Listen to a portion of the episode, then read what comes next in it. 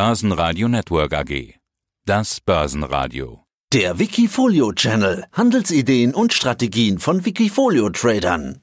Mein Name ist Marc Lambeck. Ich bin 50 Jahre alt, komme ursprünglich aus Hamburg und lebe und arbeite seit vier Jahren in München bei der Bavaria Media GmbH. Das ist eine Tochterfirma der Bavaria Film. Wir kümmern uns um den Rechtevertrieb TV-Vertrieb, international, Merchandising und habe einen großen Filmmusikverlag.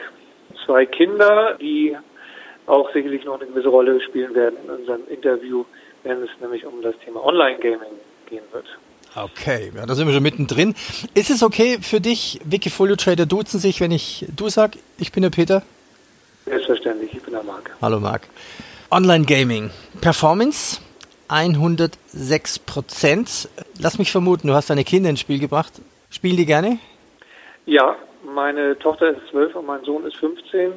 Beide spielen gerne, mein Sohn aber ganz besonders und zwar schon ziemlich lange. Und das habe ich natürlich beobachtet und habe auch immer versucht, über den Tellerrand meines Jobs hinauszuschauen. Ich stehe sozusagen eher für die Old Economy in der Medienlandschaft, aber habe aber schon relativ früh festgestellt, dass der Bereich Gaming eigentlich die, die das alte Film, den alten Film- und Fernsehbereich schon deutlich überflügelt hat von den Umsätzen her und war deswegen der Meinung, dass das ein großes Zukunftsthema sein wird.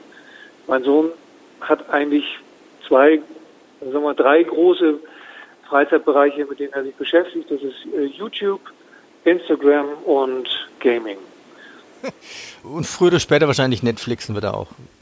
Wenn Papa das natürlich, das, ja, ja. Netflix äh, kommt natürlich auch mit dazu. Ah ja, und Spotify hat er auch schon.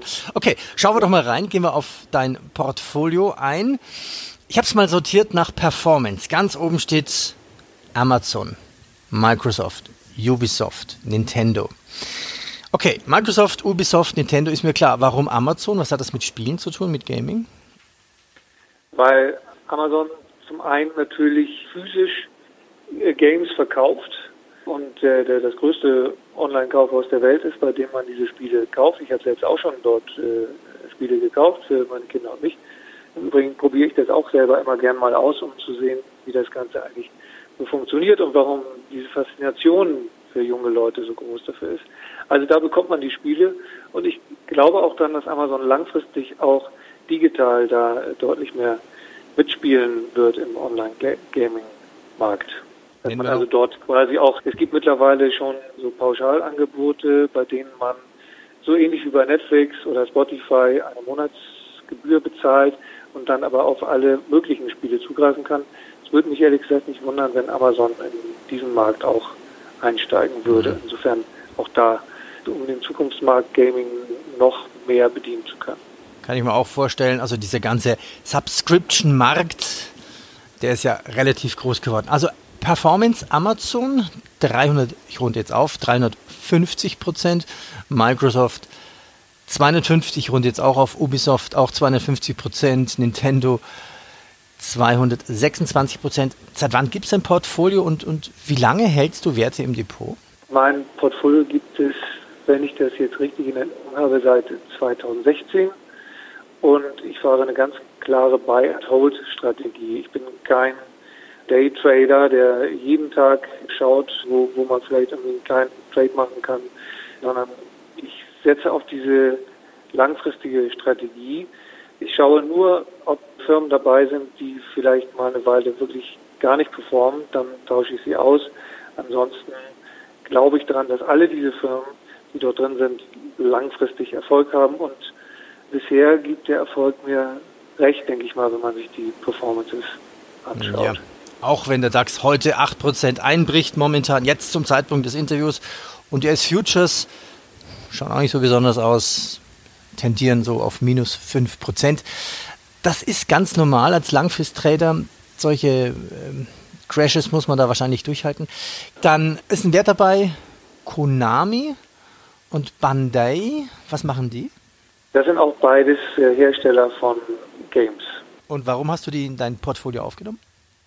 Weil sie zu den größten, ich glaube zu den zehn größten Games-Herstellern weltweit zählen. Ich habe mich also da an den umsatzstärksten firmenorientiert. Wann fliegt ein Wert aus deinem Depot raus? Naja, wenn er so irgendwas zwischen 10 und 20 Prozent ins Minus geht, dann stoppe ich sie. Okay, sicherst du vielleicht auch ab? Nee, das mache ich nicht. Ich gucke regelmäßig rein.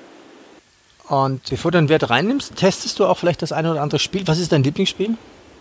Mein persönliches Lieblingsspiel ist FIFA, also das Fußballspiel. Das ist von EA.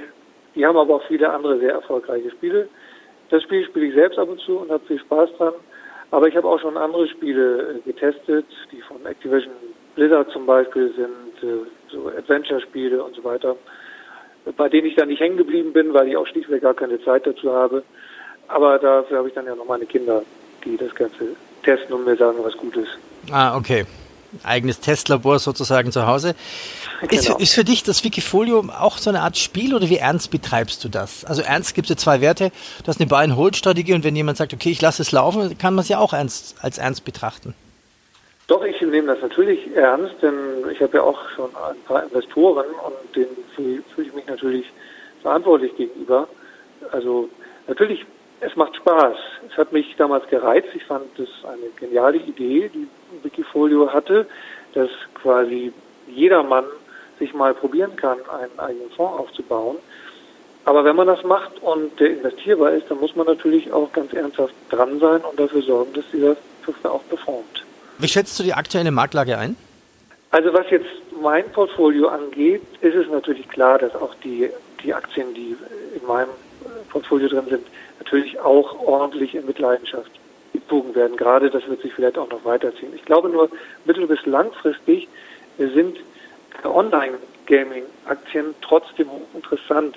Denn wenn es dazu kommt, dass die Menschen immer mehr Zeit zu Hause verbringen müssen, gezwungenermaßen, zum Beispiel bei Quarantänemaßnahmen, die ja jetzt leider schon zum Teil umgesetzt werden mussten, dann führt es natürlich dazu, dass sie immer mehr auch zu Hause sich beschäftigen müssen. Und äh, das heißt also, es wird wahrscheinlich letztlich für Aktien wie Netflix sehr, sehr profitabel sein können, aber eben auch für Gaming-Aktien, äh, gerade weil man auch immer mehr ja von zu Hause aus sich runterladen kann und man muss nicht mehr rausgehen, Spiele äh, zu besorgen.